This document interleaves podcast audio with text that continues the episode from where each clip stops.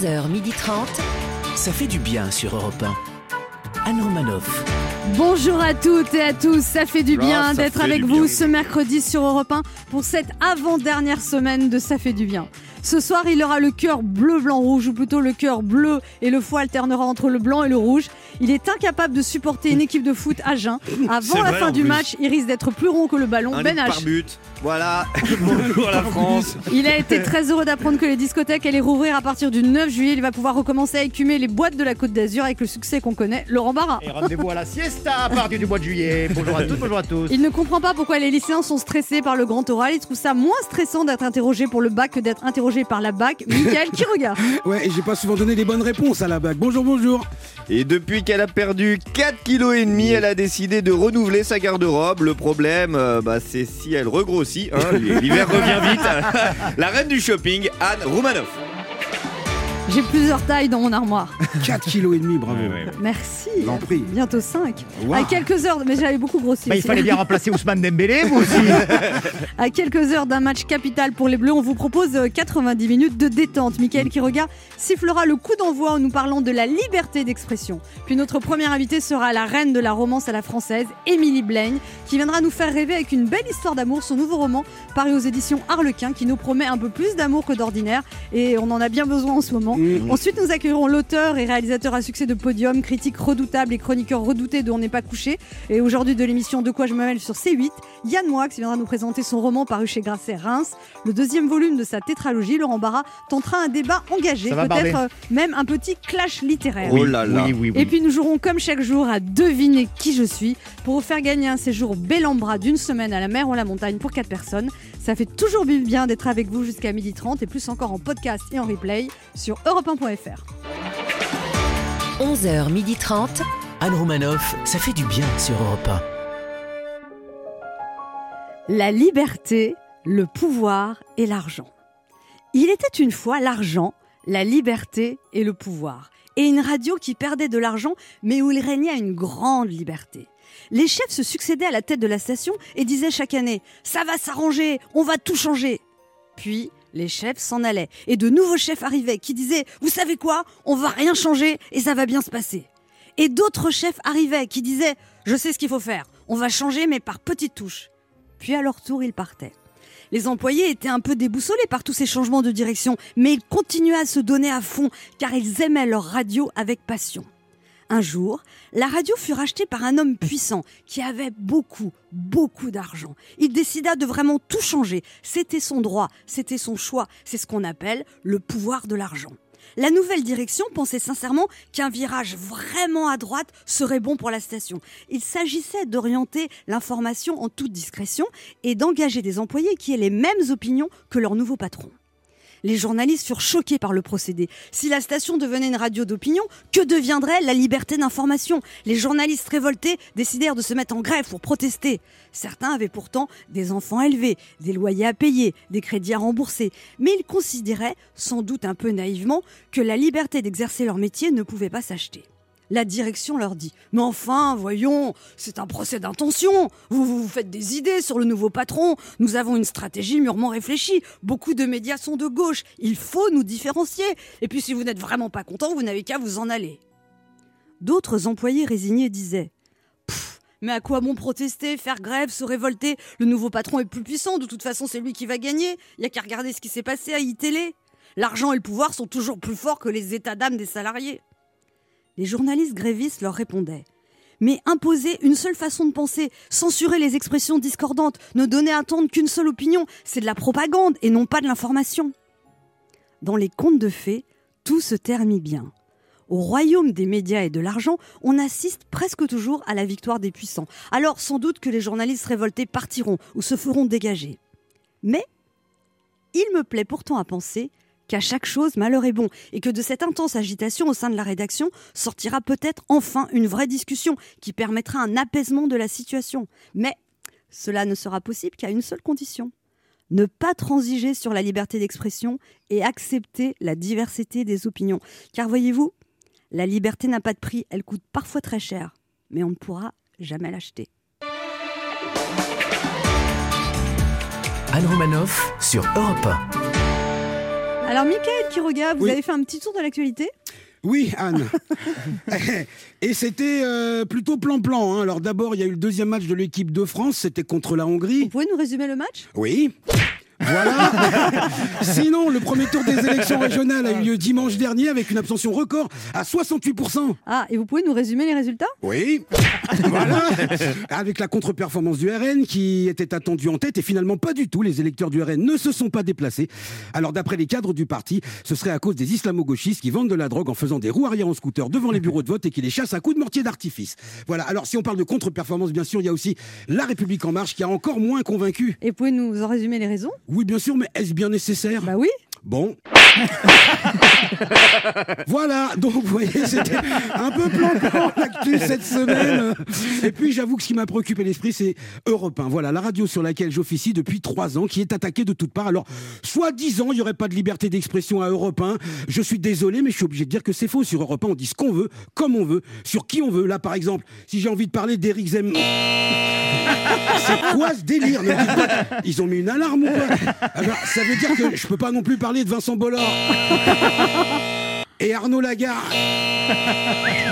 C'est hyper sensible, donc je peux dire ni Eric Zem, ni, Ar- ni- ni- ni Vincent.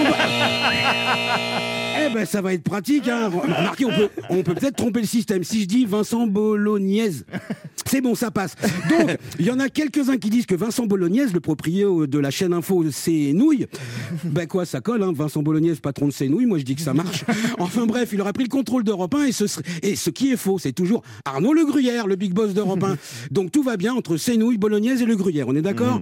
Voilà, quant à Éric Zemmour, voilà, il s'est spécialisé dans, le- dans le bad buzz, mais il- s'il était gentil, au lieu de vendre des milliers de livres, il courait encore après les schtroumpfs sous le nom de Gargamel. En plus, quand t'as la tête de Gargamel, c'est logique d'être obsédé par les gens de couleur. Voyez Sinon, Zemmour, il est comme tout le monde. Si on le blesse, il saigne. Si on le chatouille, il rigole. Comme tout le monde. Je me suis même laissé dire qu'à Noël, Éric Zemmour, il accrochait des petites boules de Noël et des petits angelots sur son cactus. Alors, je sais pas. Alors, je sais qu'il est question, pardon, qu'il se présente à la présidentielle, mais je ne suis pas inquiet. En 2018, le livre d'Éric Zemmour caracolait en tête des ventes. Il avait été détrôné par le livre de Riyad Satouf, l'arabe du futur. Alors, Éric Zemmour détrôné par un arabe. Bon, ben, c'est officiel. hein. Dieu existe et il a de l'humour. Voilà, donc la preuve est faite qu'on peut dire ce qu'on veut sans crainte sur Europe 1, même si c'est vrai qu'au moment où j'écris cette chronique, j'ai trois documents Word ouverts sur l'ordi, parce que je vous cache pas que c'est la première fois que j'écris une chronique en même temps que mon CV et mon testament. Alors, pour être sincère, je ne sais pas si la liberté d'expression est plus ou moins attaquée sur Europe 1 qu'ailleurs, mais ce que je sais, c'est que si vous avez entendu cette chronique jusqu'au bout, ben ça veut au moins dire qu'a priori, sur Europe 1, on peut encore se moquer de tout, même d'Europe 1 et de ses boss. Anne Romanoff sur Europe Ça fait du bien Oh, d'être avec vous oui. sur Europe 1 ce mercredi. Oh Toujours, là mais profitez-en avec Ben H, Ouais. Laurent Barra, Oh oui, le micro bleu Michael Quiroga, Ouais le rebelle. Ouais Les vigiles vont venir vous chercher avec votre chronique. Ah, c'est ça les- Oui, il nous faut beaucoup de... Non, je les ai vus, j'ai vu deux grands noirs en costume. Je me suis dit, tiens, on n'a pas invité l'ambassadeur du Congo, ça doit être pour moi. C'est le moment de notre jeu qui s'appelle comment, Michael? Devinez qui je suis. 1. Europe 1. Anne Romanoff. Devinez qui je suis. Le principe est simple, deux auditeurs en compétition, chacun choisit un chroniqueur qui aura 40 secondes pour faire deviner un maximum de bonnes réponses parmi une liste qu'il découvrira quand je lancerai le chrono. Aujourd'hui, vous devez deviner des personnalités dans l'actualité culturelle et médiatique de la semaine. Cette semaine, gagnez un séjour d'une semaine à la mer ou à la montagne pour partir en famille ou entre amis dans plus de 50 destinations avec Bellambra, numéro 1 des clubs de vacances en France, des clubs dans les plus beaux endroits de France avec des emplacements uniques. Les équipes Bellambra s'occupent de tout et surtout de vous. Ah. Animation, sport, activités pour tous, cuisine savoureuse et variée, logement chaleureux, Bellambra Club, numéro 1 des clubs de vacances en France. On joue d'abord avec Monique. Bonjour Monique. Bonjour Anne. Alors Monique, vous habitez à Saint-Didier-Mont-d'Or près de Lyon Oui, et vous êtes hôtesse d'accueil dans un grand groupe de vente en ligne de matériel high-tech. tout à fait. Et avant, vous aviez bossé 33 ans dans la restauration. Eh ouais, j'ai fait, j'ai fait mon, mon sacerdoce. Et pourquoi vous avez changé? Vous en aviez marre? Puis les restaurants ont fermé, Euh, évidemment, mais... Oui, et puis euh, en prenant de l'âge, eh ben, c'est un métier qui est très très très difficile, très dur. Donc euh, on, voilà, je ne veux dire pas que je suis une mamie, mais bon, euh, ça, ça commence à coincer au niveau physique. Donc euh, voilà, j'ai j'ai changé de vie tout à fait à la cinquantaine. Voilà. Ouais, 53 ans, c'est très jeune, Monique. Oui, c'est oui. très très jeune. C'est plus jeune Mais que j'ai eu moi ma crise- J'ai eu ma crise de la cinquantaine et j'ai tout, j'ai tout changé. Et Vous avez changé de mari aussi? Euh, ouais. Ah ouais Dit-elle avec une petite voix coquine. De lunettes, de, lunettes, de mari, de boulot, de- d'habitation. euh, Ok. enfin, Et vous étiez marié depuis combien de temps? Non, non, j'étais pas mariée. Vous étiez depuis. célibataire. Non, mais ah, Ouais. vous, vous étiez célibataire, d'accord. Et là, vous êtes avec, en couple depuis deux ans avec Bernard et vous vous Oh, connaissez oui. depuis 23 ans sans qu'il y ait eu quoi que ce soit? Tout à fait. C'est Voilà. dingue ça. C'était- ouais. Ah ouais. J'ai attendu patiemment, comme, euh, comme Hélène de Troyes, voilà. Mais Ah parce qu'il était en couple, c'est ça? Tout à fait. Et il vous plaisait Non, pas Ah du oui, tout. 33 ans d'attente quand même. 23 ans. 23 ans On d'attente. On euh, sentait des vibrations tous les deux, euh, voilà. Ah, des bah, vibrations, vous Là, appelez ça c'est plus des vibros. euh, Allez-y, allez-y. Non, vous mais n'avez jamais rien fait là. Vous n'aviez jamais. Le marteau piqueur. Non, mais je veux Voilà. dire, euh, J'attendais. 23 ans de vibration, il y a un moment. euh, Mais vous n'aviez jamais rien fait ensemble? Non, non, non, mais jamais, jamais. Hein. Mm. Je le regardais avec des, des yeux énamourés et voilà. Je peux vous dire qu'après leur, après leur première nuit, on a été obligé de refaire la chambre. Alors, Ça se mesure sur l'échelle de Richter. 23 Mais lui, il l'a- d'élan, euh, lui, il l'a vu que vous craquiez pour lui? Oui, oui. Ah, il le Oui, voyait. Mais il restait fidèle à sa ouais. femme. Ouais. Ouais. C'est un homme bien, Ouais, c'est un ça. mec bien. c'est- ouais, Ah, ouais. Jamais un petit bien. bisou, rien, rien, rien Un mordiment de lèvres inférieures. Ah Un petit doigt. Non. On a perdu Monique. On a perdu Ben aussi. Ça jette un blanc. Il est 23h30. C'est On la veut pas les libre détails non Bon, plus. enfin, en tout cas, maintenant, vous êtes très heureuse avec Bernard. Ouais. Bon, Monique, vous jouez avec qui? Euh, bah écoutez, euh, Ben H. Avec Ben H, plaisir, liste Monique. 1 ou liste 2 Euh, liste 2. Liste 2. Des personnalités en actualité culturelle et médiatique de la semaine. Un séjour Bellambra gagné d'une semaine. En 40 secondes. Attention, top chrono. Top, c'est un acteur euh, noir américain. Il joue dans euh, Men in Black. Euh, cette, cette- super. Euh, tout, tout, tout, tout, tout. c'est une actrice. euh, oh là là là là, non, ça va être dur. Le- Un acteur euh, qui joue dans Taxi, pas Samina série, c'est l'autre? Euh, hum, passe. D'accord. Euh, c'est un chanteur, la cabane au fond du jardin, tout ça? Quel hommage. Cabrel. Oui. Euh, c'est la première gagnante de la Star Academy. Jennifer. Euh, oui. Euh, c'est une grande actrice américaine, euh, la plus grande. Elle a eu trois Oscars. Euh, le diable s'habille en Prada. Meryl Streep. Oui, super. Meryl Streep. Euh, elle est à l'affiche de, de Belle Fille, là. C'est une grande actrice euh, qui joue avec euh, Depardieu et Patrick Devers euh, dans Les Valseuses. Le- Son nom, c'est deux petits. C'est c'est une onomatopée. Hein? Dites-le. Miu- Ouais, Oui, c'est ça, ouais, vous l'avez dit, ouais, vous l'avez dit, vous 1, l'avez dit. 2, 3, 4, 5, 6 bonnes réponses. C'est pas mal. Bravo, Monique. Elle a pas C'est dit pas mal. miou, elle a, Si, elle a dit miou. non, elle a dit miou. Non, non, elle a dit miou miou, mais il y a eu un problème de Miu, miu. connexion. Oui, Ouais. Non, non, c'est très bien. Bravo. Si- Et, et Diffental après, non, c'est pas ça Oui, mais là, on- c'est trop c'est tard. fini à un moment donné. Il est 14h. Non, c'est 5 bonnes réponses, mais c'est très bien. Très, Ouais, très ouais, bien. bravo. Bravo. On va voir comment se débrouille Youssef. Bonjour Youssef. Bonjour Anne, bonjour à toute l'équipe. Salut Youssef. Youssef, Salut, vous avez Youssef. 33 ans, vous habitez à Londres, vous êtes stock manager à Harrods. Ah, Oui, mais vous aviez déjà appelé Ça me dit Oui, quelque chose oui, vous avez déjà joué avec nous. Le mois dernier. Et on n'a on a pas reçu le carton. Non Oui, vous devez nous vous envoyer cadeaux. des, des cadeaux d'Yves Il a, il a Saint-Laurent. dû être bloqué à cause du Brexit. Ah, ouais, ouais, ouais. Et alors, vous êtes arrivé à Gucci en tant que vendeur à Londres. Oui, c'était mon premier travail quand je suis arrivé à Londres. Ouais. Et donc, il m'est arrivé quelque chose. En fait, j'ai donc j'avais comme, euh, comme client euh, José Mourinho. Ouais. Et donc, il est venu pour acheter un sac. Euh, donc, tout se passe bien pendant la transaction. À la fin, je lui demande s'il avait une carte de fidélité. donc, pour qu'une personne qui gagne des millions d'euros par an, j'ai demandé la carte de fidélité. Donc, voilà. Mais il aurait pu en avoir. hein. Oui, oui. Ok, Voilà. vous êtes originaire d'où alors, Youssef? De Lyon, je suis de Lyon. Vous êtes de Lyon et pourquoi vous êtes, vous êtes parti à Londres? Vous aviez envie de voir du pays? Euh, non, au début, c'était pour apprendre l'anglais. Après, j'ai eu l'opportunité de, voilà, de trouver un travail. Après, je suis resté. Et là, vous avez un permis de travail et tout ça? Euh, non, j'ai la nationalité anglaise, en fait. Ah, carrément. C'est dur. à faire. C'est dur à avoir la nationalité anglaise? Vous l'aurez jamais, Anne. Vous parlez pas anglais. Alors, Ici, plus de 5 ans. Et après, il y a une procédure à, à suivre. Et voilà. parlez-nous anglais pour voir. I'm very happy to, to be uh, part of uh, your show today. Ok. C'est pas un accent de ouf non plus. hein. Oui. Allez-y, Ouais. Anne. Dites-lui, dites-lui que vous êtes contente de la voir. I'm very happy to speak to you, Youssef, because uh, qu'est-ce qu'il y a? Quoi c'est toujours un peu érotique. hein. Vous avez un anglais très érotique. Ouais. C'est happy. puis c'est toujours un peu drôle aussi. On va se mentir. J'ai l'impression d'avoir tellement progressé, mais bon. C'est C'est vrai. une impression, je vous rassure.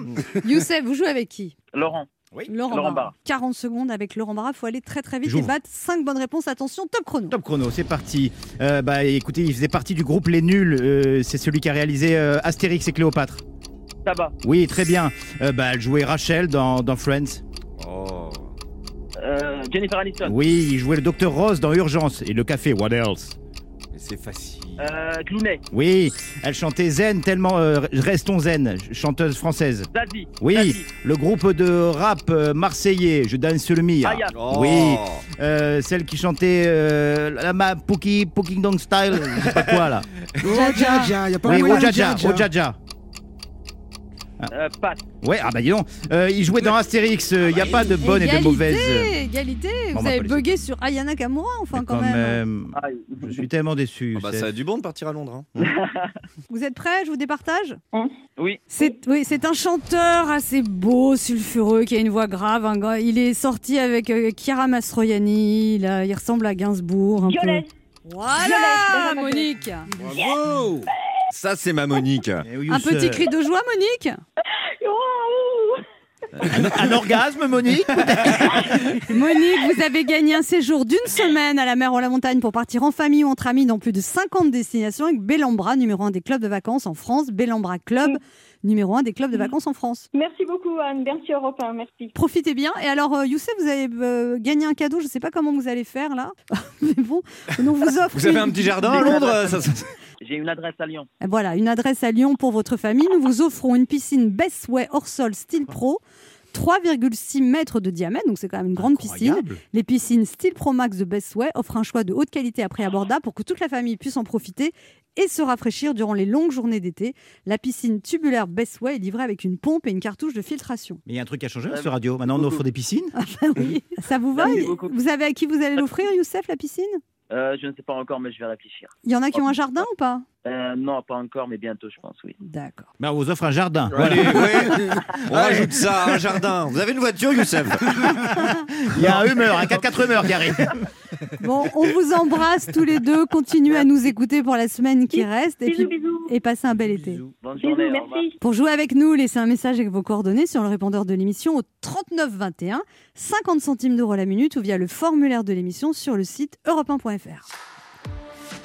Restez avec nous sur Europe 1. On se retrouve dans quelques instants avec Ben H, Laurent Barra, Mickaël doute. Quiroga et notre première invitée, la romancière Emily Blaine, qui vient nous présenter son nouveau livre, Un peu plus d'amour que d'ordinaire, paru aux éditions Harlequin.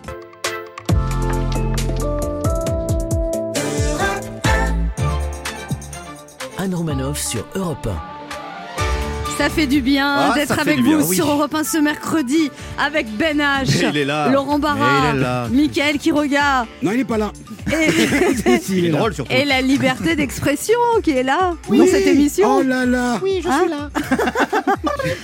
Oh, voici notre première invitée. On la surnomme la Barbara Cartland à la française, car elle est devenue au fil de ses livres l'une des auteurs majeures de la romance moderne. Ses livres vendus à plus de 600 000 exemplaires sont traduits en anglais, en allemand, en italien, en espagnol, car elle parle le langage universel, celui du cœur. Elle vient de publier son 14e roman aux éditions Harlequin, Un peu plus d'amour que d'ordinaire, l'histoire d'une jeune femme qui embauche un ancien rugbyman pour stimuler la mémoire de son père atteint de la maladie d'Alzheimer et qui finalement va faire vivre à cette jeune femme solitaire l'adolescence qu'elle n'a jamais eue. Avec elle, on va parler d'amour et ça fait du bien. Voici Émilie Blaine. Bonjour Émilie Blaine. Bonjour à Bienvenue. tous. Alors précisons tout de suite qu'Émilie Blaine n'est pas votre vrai nom, vous utilisez un pseudo car vous avez une double vie. En effet, C'est quoi votre vrai prénom? Euh, c'est un vrai prénom Oui, vous voulez pas qui n'est pas Émilie. Non, mais beaucoup de gens le connaissent déjà, donc il n'y a, pas de- il y a pas de mystère en fait. Vous travaillez donc toujours à la SNCF, Toujours, en effet. Tant qu'ils veulent de moi, moi je viens. et- mais à plein temps? Ah oui, oui, à plein temps, oui, Mais oui. comment on fait pour être une romancière à succès et On travailler fait à la la grève, on fait la grève. Euh, non. C'est vrai que ça leur Et laisse du temps quand voilà, même. les raccourcis. Parce que tout vous ça. organisez des formations à la SNCF, c'est ça? Alors, je ne fais plus de formation. J'ai un peu changé de métier. Je suis toujours dans le RH, mais plutôt du recrutement et du conseil en carrière. C'est un peu plus Vous recrutez particulier. des contrôleurs, des conducteurs de train? Alors non, parce que moi je travaille euh, à la direction du fret en fait. Je travaille aux marchandises, donc ne venez pas se vous plaindre auprès de moi de vos problèmes de voyage, de retard. Je- Ah non, sais pas juste vous donner un CV. hein. C'est- c'est- Non, mais vous Avec tombez bien. plaisir, Vous je tombez bien. transmettrai aux personnes intéressées. Parce que personnellement, j'ai un problème de fret. Hein. On se parle. Euh, donc comment on fait? Eh ben, on apprend à moins dormir en fait. On travaille le soir et surtout, on s'équipe d'un mari très conciliant. Voilà, D'accord. qui fait à peu près tout euh, dans la maison, même Ah ouais mieux que moi et plus que moi très souvent. Voilà. Et alors, votre mari, au départ, vous ne lui avez pas dit que vous écriviez, vous avez fait ça en cachette de lui? Oui, c'est ça. Mais Pendant qu'il jouait aux jeux vidéo. Oui, j'ai un mari qui est un peu geek, qui joue beaucoup aux jeux vidéo, effectivement. Et nous avons peut-être une relation un peu particulière pour la plupart des gens, mais on vit des vies, euh, bien qu'en couple, très séparées. C'est-à-dire qu'il a ses amis, j'ai les miens, il a ses activités, j'ai les miennes. Et en fait, bah, moi, l'écriture, c'était mon activité. Et, euh, mais en fait, je crois que ça relevait un peu de l'intime et j'avais pas forcément spécialement envie de lui dire ce que moi je faisais. Mais il paraît, il Voilà. paraît qu'il lit pas vos livres en entier. Non, il n'y a pas d'alien, donc euh, il lit pas. Il aime que la Par science-fiction. contre, il, voilà, il lit la science-fiction et les mangas. Par contre, il en fait une promotion d'enfer à son bureau. Euh, il distribue des livres très régulièrement à droite à gauche. Donc, euh, il- qu'est-ce il a que- une petite et ça l'a notoriété quand même. troublé quand même de, que sa femme écrive parce qu'il y a des passages érotiques dans vos livres quand même. oui, tout à fait. Ah, venons-en.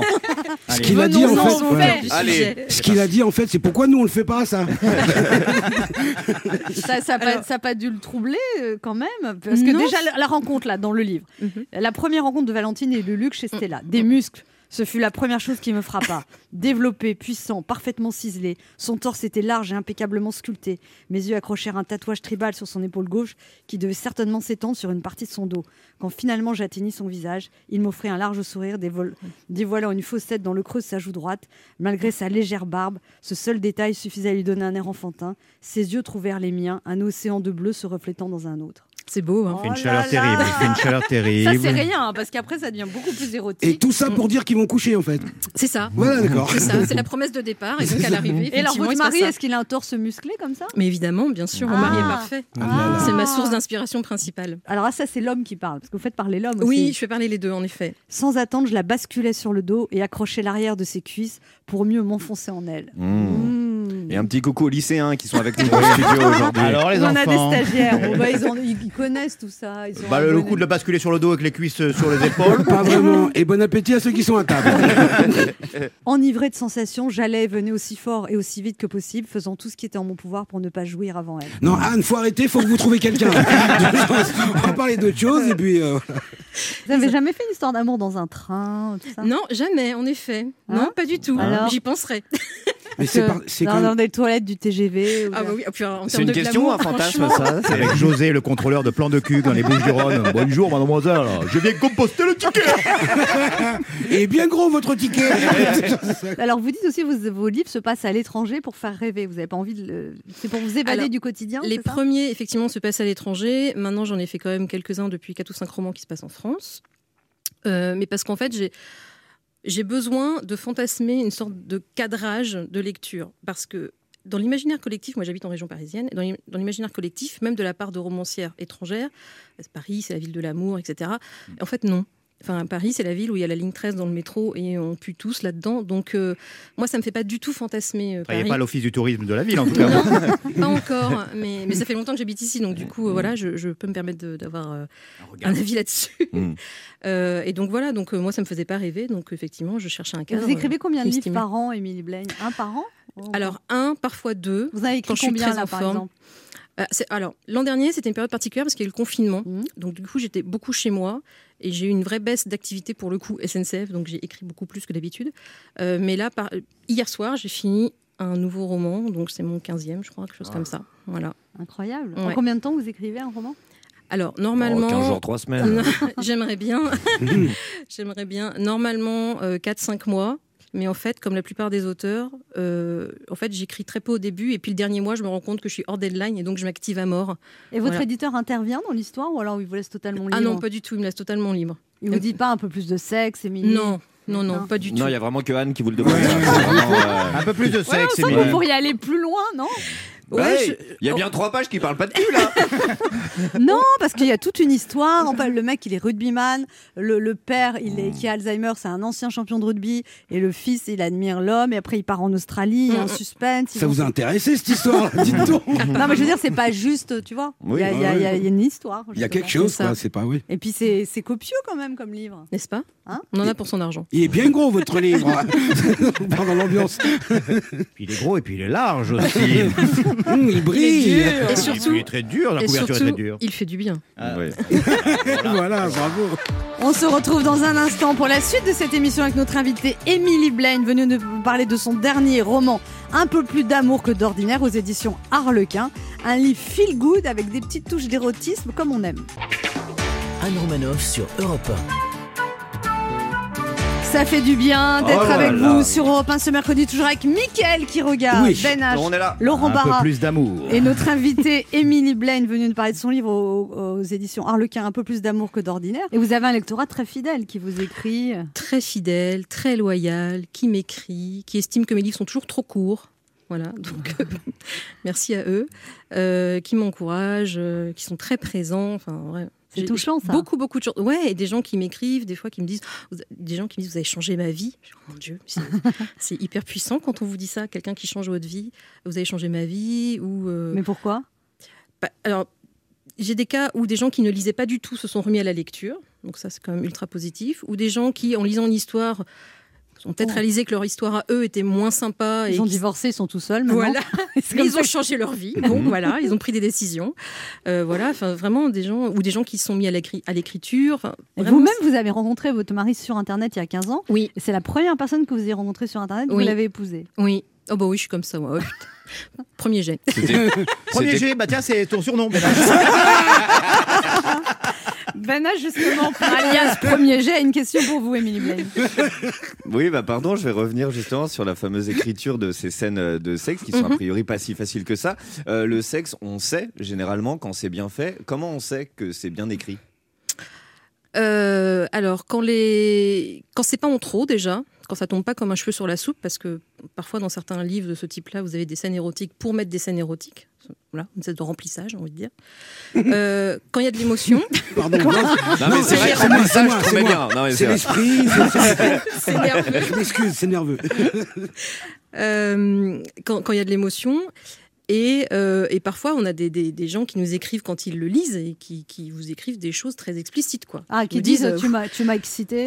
J'ai chaud, quoi. Ouais, Ah voilà. ouais, carrément. Ouais, ouais, ouais. Au tout début, j'avais ça, ouais. Des gens qui disent Putain, j'ai chaud là. Ah oui Oui, le sexe, quand c'est bien écrit, ça te provoque des trucs que. C'est sympa. Hop là, tu sais pas Non, on, va- Qui, c'est qui bouge à la table Ouais, c'est- l'esprit. on a dit que c'était des femmes qui lisaient. Oui, mais il y a des hommes aussi. Laurent Barra a une question pour vous, Émilie Blaine. Émilie, vous avez énormément de succès et vous avez choisi de garder un pied dans la réalité en restant à la SNCF. Quel est le regard de votre direction euh, par rapport à votre parcours Ah, de ma direction, je sais pas, je leur ai pas demandé. Euh, je leur ai pas demandé, je compte pas leur demander. Mais Euh, mais le regard de mes collègues, alors pour autant mes hiérarchiques le, le savent, mais comme je disais tout à l'heure, il y a- il y, a beaucoup de curiosité, le comment, le pourquoi. ça change un peu le regard des gens. euh, Un peu, ouais. Et il y a beaucoup de bienveillance. Ouais. Euh, et encore, il y a quelques jours, un collègue euh, est venu me voir alors, euh, pour me dire Oh, Je suis admiratif, à tout ce que tu fais, tati tata. Ok, pour moi, en fait, j'ai un peu de mal avec ça parce que j'aime bien compartimenter en fait au travail à SNCF je suis SNCF quoi et du coup c'est vrai que ça interfère hein, parfois alors quand ça interfère autour d'un café c'est pas très grave mais quand ça interfère quand vous êtes en plein milieu d'une réunion c'est un peu plus Et vous, vous, vous mettez une limite? Est-ce que vous pensez qu'à un moment donné, vous allez devoir. C'était une question. Hein. Je pense. En fait, à un moment donné, je me suis dit, dans mes, dans mes, dans mes rêves et dans mes aboutissements ultimes, si un jour un de ces livres euh, finit adapté, Ouais. euh, si Netflix veut m'appeler, je suis tout à fait open. Mon 06 est en accès libre. Euh, si un jour on arrive à ça, il faudra faire un choix, effectivement, parce qu'il y aura une implication différente qui sera demandée. Et puis parce que moi, j'ai pas envie de laisser le, le livre Et là, il y a eu des propositions d'adaptation sur vos 15 livres? À ma connaissance, pas encore, mais bon, j'en appelle, j'en appelle à tous ces gens bien placés. ça ça, vous, On est- ça, ça vous ferait plaisir. Ça me ferait plaisir, mais plutôt dans le sens du projet pour voir comment ça se passe en fait. Je suis assez curieuse de comment ça se passe. Et puis oui, après on Mais est après, moi, ça content. m'étonne pas que ça se passe bien dans votre travail parce que vous êtes sympathique, vous la pétez pas, vous pourriez être un peu plus frimeuse quoi, avec 600 000 exemplaires Ouais, je vendus. pourrais, mais j'ai pas le temps en fait. Ah, ça, Par ça contre, serait la patronne, elle se priverait pas. hein. Mais- et vous gagnez quand même beaucoup d'argent du coup. Enfin, c'est de l'argent inattendu pour je- votre oui, mari. Pour, ça euh, c'est sûr. Mais après, notre vie n'a pas changé, hein, en fait. Vous avez, Euh, qu'est-ce que vous faites de cet argent Vous le dépensez pas? Quasiment pas, en fait. On Ah. part en vacances euh, l'été. Tout passe dans l'entretien de notre château. on peut pas- Non, là, on a fait la réflexion de l'aile gauche. Merci. Non, mais vous n'avez pas changé de mode de vie. Non, on n'a pas changé de mode de vie. Je, je, je- comme je dis souvent, j'ai pas de femme de ménage, à mon grand désarroi. Je continue à faire le repassage. euh, Enfin. Bon, Et pourquoi C'est important pour vous de rester une femme ordinaire en fait Oui, c'est ça en fait, parce que c'est que pas vous mon mode de écrivez vie. pour les femmes ordinaires. C'est ça, et puis c'est pas mon mode de vie, je me verrais pas euh, changer euh, du jour au lendemain. euh, Enfin, j'ai une voiture qui a 20 ans, enfin, c'est c'est une catastrophe quoi. Je, je- c'est par rapport tout- aussi au milieu social dont vous venez. Oui, aussi, tout à fait. avec- où, vous dites pour vos parents la valeur travail était essentielle. C'est Et c'est exactement des ça. grands travailleurs. C'est exactement ça. Mais Ce qui fait dire à mon mari très souvent que je ne sais, il me dit tu sais pas être riche en fait toi, c'est un vrai problème pour toi. Ce loft à Manhattan que vous avez visité, néanmoins, il vous a quand même tapé dans l'œil. Tout à fait, ainsi que la villa à Los Angeles. Mais tu ne sais revendre. pas être riche. Mais est-ce que votre mari, lui par contre, il a des velléités de dépenses que vous refusez c'est ça?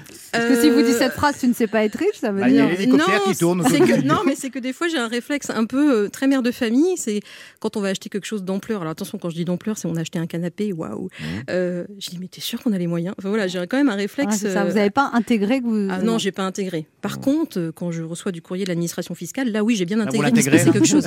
ouais. Ah ouais, j'ai bien, j'ai bien senti la, la valde à passer. Ouais. Mm, mm. Vous, vous avez de l'humour en plus, Émilie. J'essaye et il faut.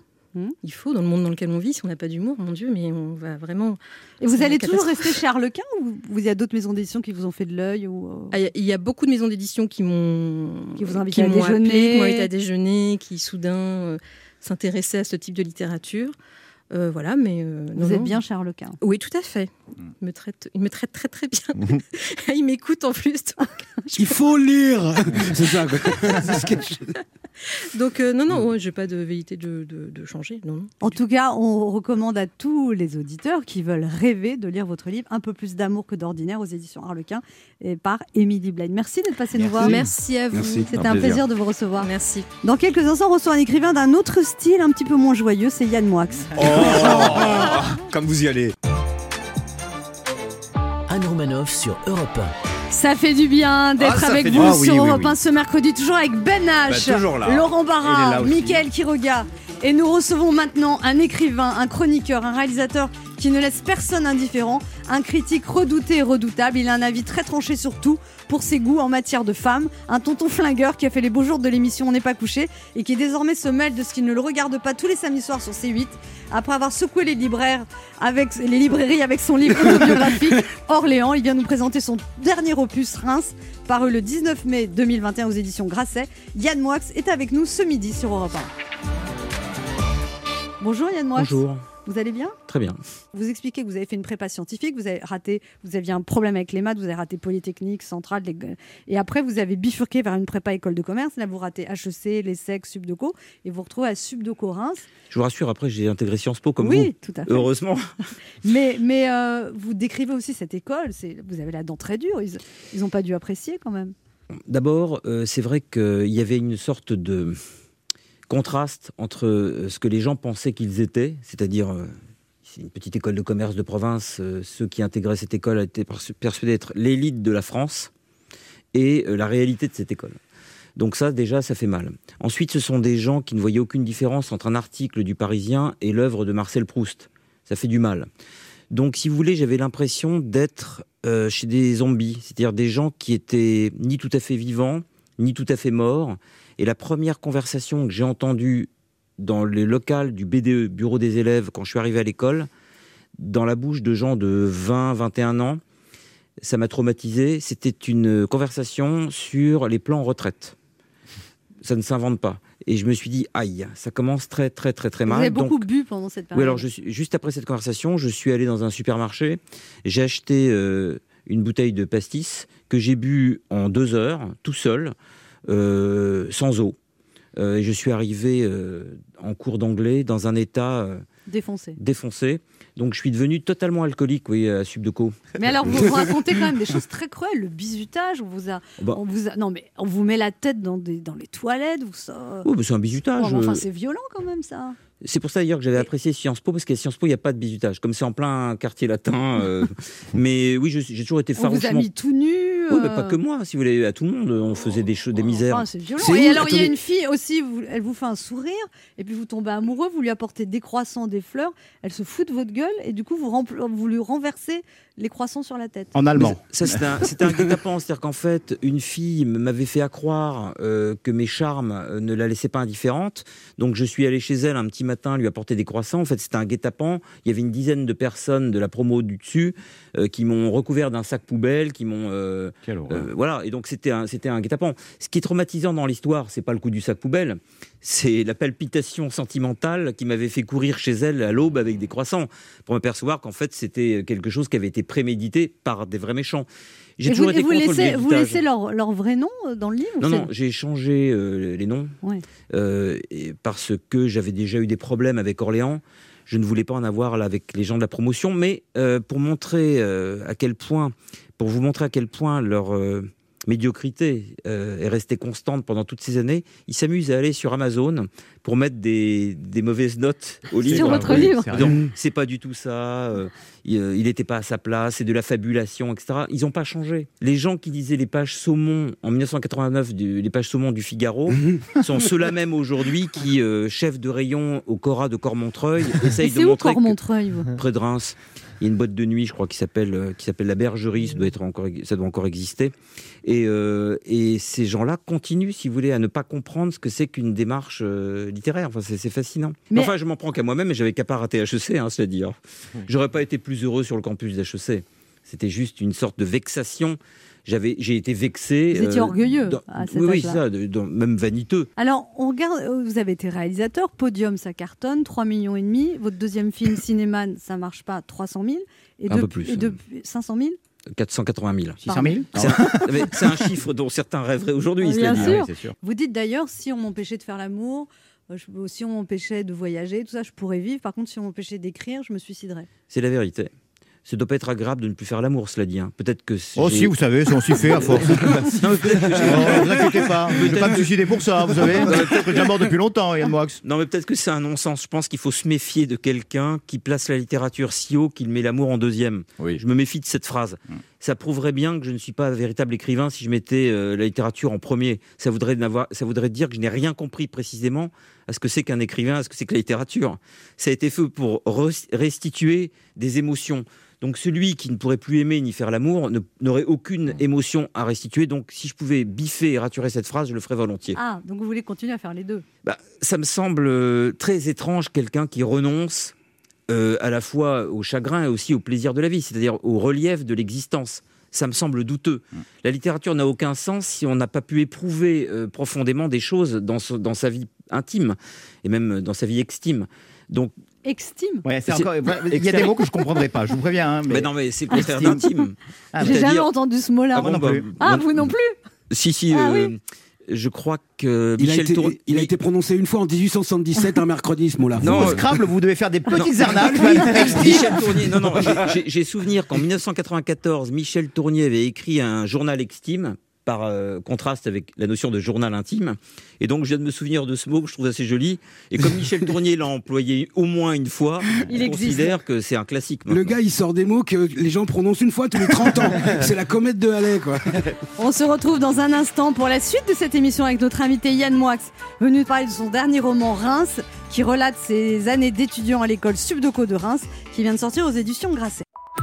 Europe 1. Écoutez le monde changer.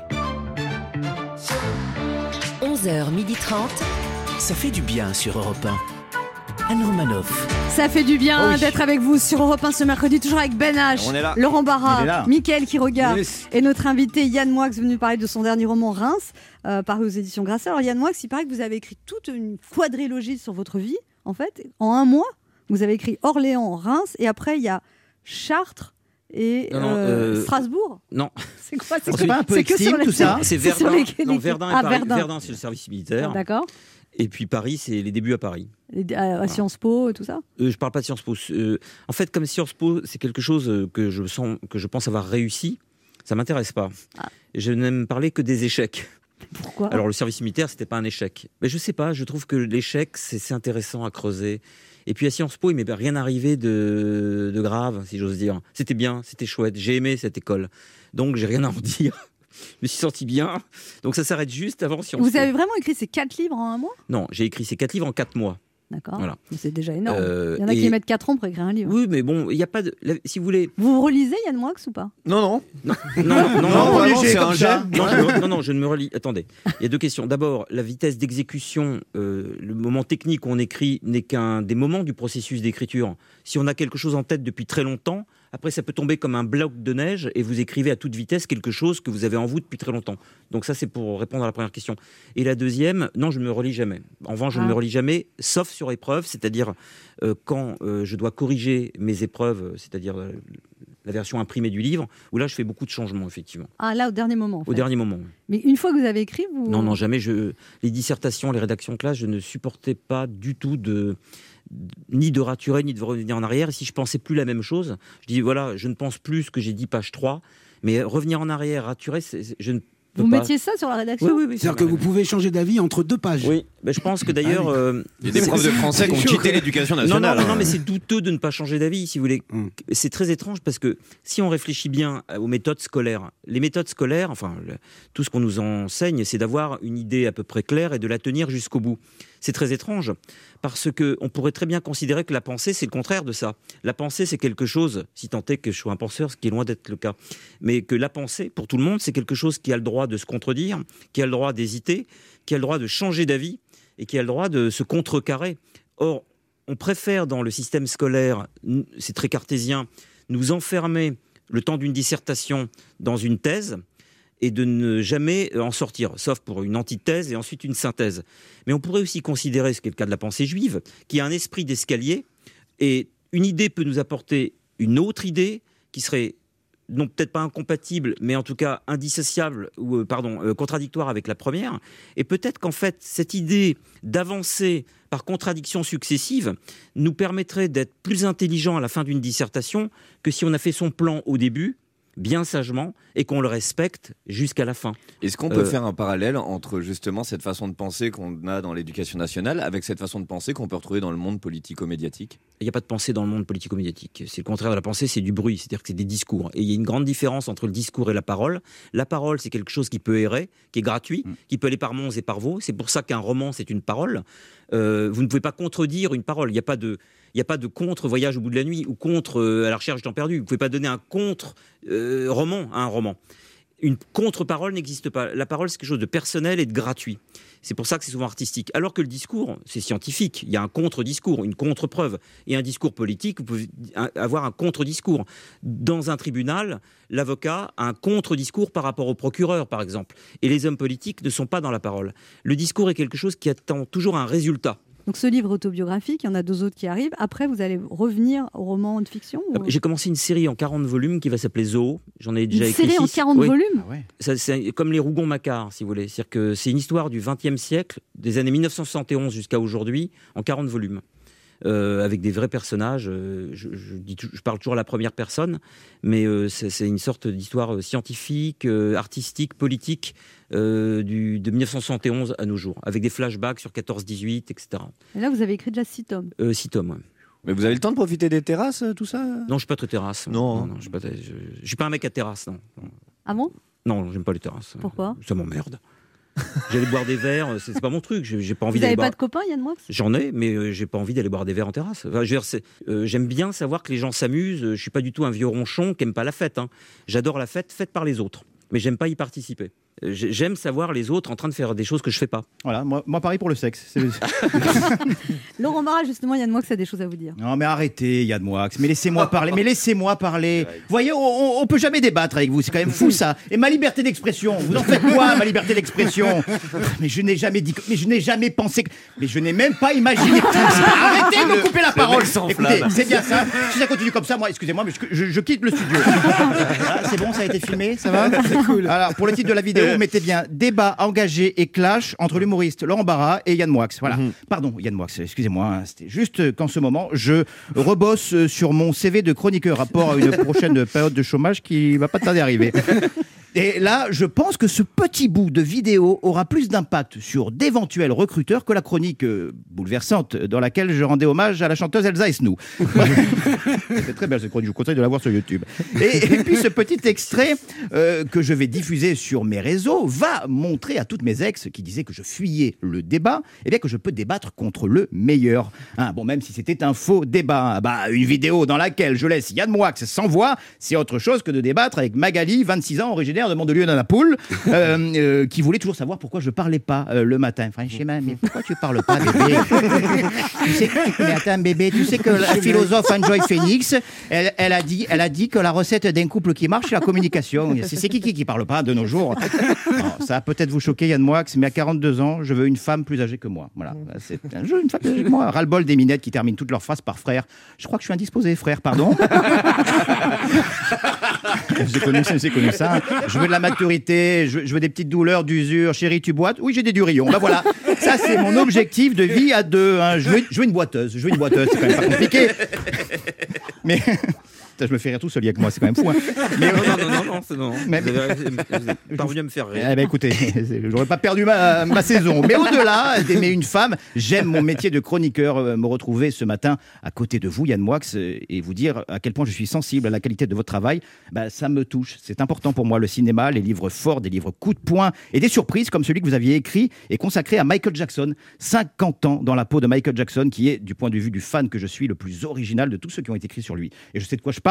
Je les ai tous lus. J'ai tous lus. Ah bah je suis un dingue de Bambi, hein, jusqu'à l'âge de 37-38 ans. Euh, J'abordais les filles en boîte de nuit toujours de la même façon.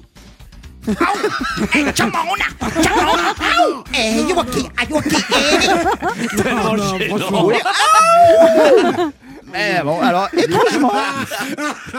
Ça va les enfants, toujours Étrangement, cette méthode d'approche plutôt rythmée qui fonctionnait très bien dans les clips de Michael n'a jamais vraiment euh, porté ses fruits avec moi. Euh, être à côté de vous ce matin, euh, Yann Moix, c'est être tenté euh, de rentrer dans un débat, de, de se mesurer à vous. Alors devant ma télé, affalé sur mon clic-clac, la main plongée dans un bol de tuc, c'est excellent. C'est facile de dire que je suis prêt à vous tenir tête avec des ah si j'étais sur le plateau, ça se passerait pas comme ça. Mais bon, en vrai, c'est plus compliqué, hein, notamment quand vous parliez du Covid et des ravages qu'il a eu sur la jeunesse. Et j'étais plutôt d'accord avec vous, mais j'étais aussi prêt à débattre en étant le porte-parole des vieux de 42 ans, tristes oubliés de cette crise bloquée entre deux générations, avec des arguments, j'aurais eu des arguments très structurés, des, des références historiques, scientifiques. Mais là, ce matin, face à vous, bah, je me dégonfle. De toute façon, vous allez encore me sortir des noms d'auteurs que même leur descendance, elle les connaît pas. Et surtout, des mots que je ne connais pas. Rassurez-vous, je ne fais pas euh, dégoiser. Mais comme le disait Wiltord euh, Grompovitz, euh, l'homme dépend très étroitement de son reflet dans l'âme d'autrui. Cette âme euh, fut-elle celle d'un crétin? et la seule chose que ma culture générale et mon sens de la répartie m'auraient permis de vous répondre à ça, c'est toi-même. c'est comme puissant, hein À quelques jours des vacances d'été, euh, ce moment passé euh, avec vous comptera dans ma carrière. Ma carrière qui connaîtra des hauts, qui connaîtra des bas. Mais ce matin, euh, même s'il a été à sens unique, j'étais fier et honoré de ce prestigieux débat. Bravo. Bravo. On se retrouve dans un instant pour la dernière partie de cette émission avec notre invité Yann Moix, venu parler de son dernier roman Reims qui vient de sortir aux éditions Grasset. Anne Romanoff sur Europe Ça fait du bien Oui. d'être avec vous sur oui. Europe 1 ce mercredi, toujours bien. avec Mickaël, Quiroga, là. Ben H, Qui Laurent. Barra Et notre invité Yann Moix venu nous parler de son livre Reims qui vient de sortir aux éditions Grasset. Alors, Yann Moix, quand même, vous vous aimez pas, quoi. C'est- c'est- ça, c'est- ça frappe tellement. Et vous êtes, vous, êtes, vous êtes dur avec les autres dans ce livre Reims, qui se passe il y a 30 ans, on est d'accord, mais vous êtes très, très dur avec vous-même et ce que vous étiez à l'époque. Il y a une espèce de mépris, quand même, de jugement de valeur qui est, qui est très Oui, violent. non, mais je m'aime pas spécialement, non, c'est vrai. euh, Et maintenant non plus. Plus qu'il y a 30 ans, mais pas. pas- Oui, mais vous partiez de très, très loin. Oui, alors non, mais je m'aime pas énormément, non, mais c'est pas très. Non, mais c'est vrai, oui, c'est vrai. Est-ce que... Qu'est-ce que vous aimeriez changer chez vous, Yann Moix? Rien, parce que je crois pas que le fait de ne pas s'aimer forcément est quelque chose de mali- une- malédictif, ça existe, je vais l'inventer du coup. De malédictif? bah, au scrap, ça doit faire un beau Je score, crois- ça aussi. non, je- je- On le mettra avec Extime. je ne suis pas sûr que les hommes soient faits spécialement pour être heureux, je crois même que c'est le contraire, qu'on cherche perpétuellement le bonheur alors que c'est sans doute un leurre, et que le grand secret de la vie, ce que les adultes se gardent bien de dire aux enfants, c'est que le bonheur n'existe pas. Et Vous c'est avez pas bien très fait de grave. venir ce matin, les gamins. hein. Et c'est pas très grave parce qu'on peut quand même euh, l'éprouver par euh, étincelle, par bribes, et dans quelques interstices de Alors, la C'était vie. quand votre dernière étincelle de bonheur, Yann Moix? En août euh, Non, 80. par exemple, euh, c'est des moments de l'existence qui sont très brefs, mais ça peut être des moments à la guitare où j'arrive à faire quelque chose que j'essaye de faire depuis six mois. Ça peut être, euh, après avoir nagé longtemps, une sorte de bien-être qui dure quelques secondes. Ça peut être à la lecture d'un livre. Ça peut être une rencontre. Mais ce que je veux dire par là, c'est qu'on ne peut pas capitaliser le bonheur. On ne peut pas faire des provisions de bonheur euh, comme on fait, comme on recharge une batterie en se disant voilà, j'ai cinq mois de bonheur devant moi. Vous avez tous remarqué que dès que quelque chose va bien dans notre vie, par exemple, sentimentalement, paf, c'est le professionnel qui s'en mêle. Mm. Quand ça va bien professionnellement, paf, il y a un truc financier qui s'en mêle, etc., etc. Des fois, On tu te prends tout sur la gueule en même temps. Voilà, hein, non, même, hein. Excusez Chirac, euh, les emmerdes volent en escadrille. On peut jamais dans la vie, et ça, je crois que c'est pas quelque chose de, de profond, mais c'est quelque chose de vrai. On peut jamais être tranquille cinq minutes. J'ai jamais connu des grandes bribes de vie, euh, trois semaines par exemple, de bonheur absolu où tout va bien. Il y a toujours quelque chose qui vient gâcher euh, des grands blocs de bonheur. Alors c'est pourquoi si on rétrécit, si vous voulez, comment dire, le, morceau euh, sur lequel on va essayer d'évoluer le bonheur, si on réfléchit à la journée et non plus au mois, déjà, on a moins de chances d'être contrarié à l'échelle d'une journée. Donc peut-être que dans une journée, on a peut-être deux heures où on se sent très bien, et c'est peut-être ça le bonheur. Si on essaye d'être heureux tout le temps, etc., c'est une course contre la montre. Plus on, on essaye d'approcher le bonheur, plus il s'échappe. Il y a un truc un peu asymptotique. Donc plutôt que d'essayer de le chercher, disons-nous qu'il y a des moments heureux dans la vie et que tout le reste est une sorte de catastrophe entre laquelle il faut slalomer. Excusez-moi. Alors, c'est pas pour moi. Moi, je sais très bien ce que ça veut dire, mais pouvez expliquer asymptotique, c'est pour les gamins. hein. Asymptotique, c'est quelque chose qui, plus on s'en approche, plus euh, ça s'éloigne. Euh, par exemple, Un mirage. l'horizon. Alors revenons à votre, votre livre, Reims, euh, Yann Moix. Vous parlez de votre apparence quand vous étiez jeune. Tout sur moi faisait plouc. Eussé-je enfilé des costumes de sénateur, de président, de quelque chose d'empereur, de quelque part, que juste mécaniquement eu l'air de ce que j'étais, suis, serais, un macaque démantibulé, voûté, bossu, au regard abîmé. Bah oui, euh, bon, Vous vous trouvez pas beau? Maintenant ça va.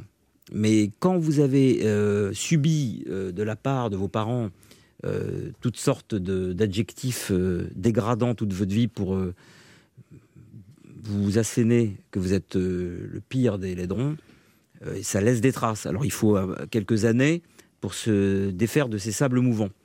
Donc voilà, ça prend du temps. Maintenant, ça va mieux, mais c'était il y a 30 ans. Mais oui, il y a 30 ans, je me trouvais particulièrement hideux.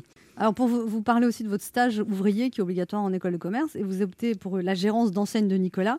Je ne possédais aucune des qualités requises pour mener à bien ce travail. Il fallait faire montre de ponctualité. Je n'aimais rien tant à cette époque que Procrastiner. Voilà, voilà. Procrastiner au lit. Obligation était d'être rigoureux dans les comptes. J'en étais incapable. Et vous dites, je laissais dans la caisse un trou de 30 000 francs Ah, c'est vrai. parce que vous allez avec un copain boire toutes les En bouteilles. fait, de c'est la Cru. vérité. On avait signé un papier euh, selon lequel euh, on nous, on- les étudiants de Subdoco n'auraient pas de, subiraient pas de poursuite en cas de trou dans la caisse. Et effectivement, euh, ils avaient fait ça parce que bon, c'est difficile de tenir une bonne comptabilité. Mais ils n'avaient pas prévu des trous de 30 000, ils avaient prévu des trous de C'est 500. énorme, Oui, 30 bah 000 oui, francs, parce que vous avez bu des grands crus, c'est ça? J'ai un copain euh, polonais qui est venu un après-midi euh, me donner un coup de main Chez chez, Nicolas. Nicolas, On est descendu à la cave, le magasin était ouvert et on a commencé à ouvrir des bouteilles. Et euh, on a bu, on a bu, on a bu, on a bu. Et euh, je me souviens, dans un état de semi-coma, avoir entendu diling, diling toute la journée, la petite sonnette du magasin. Et quand je me suis réveillé vers 19h30, euh, le magasin était plein de trous. euh, Il y avait des bouteilles, des pastilles, des Donc ça a vodkas, été des volé, machins, en fait. etc. Oui, les gens sont venus. Ça s'est très vite su qu'il n'y avait, pas- il y avait pas de gérant dans le magasin.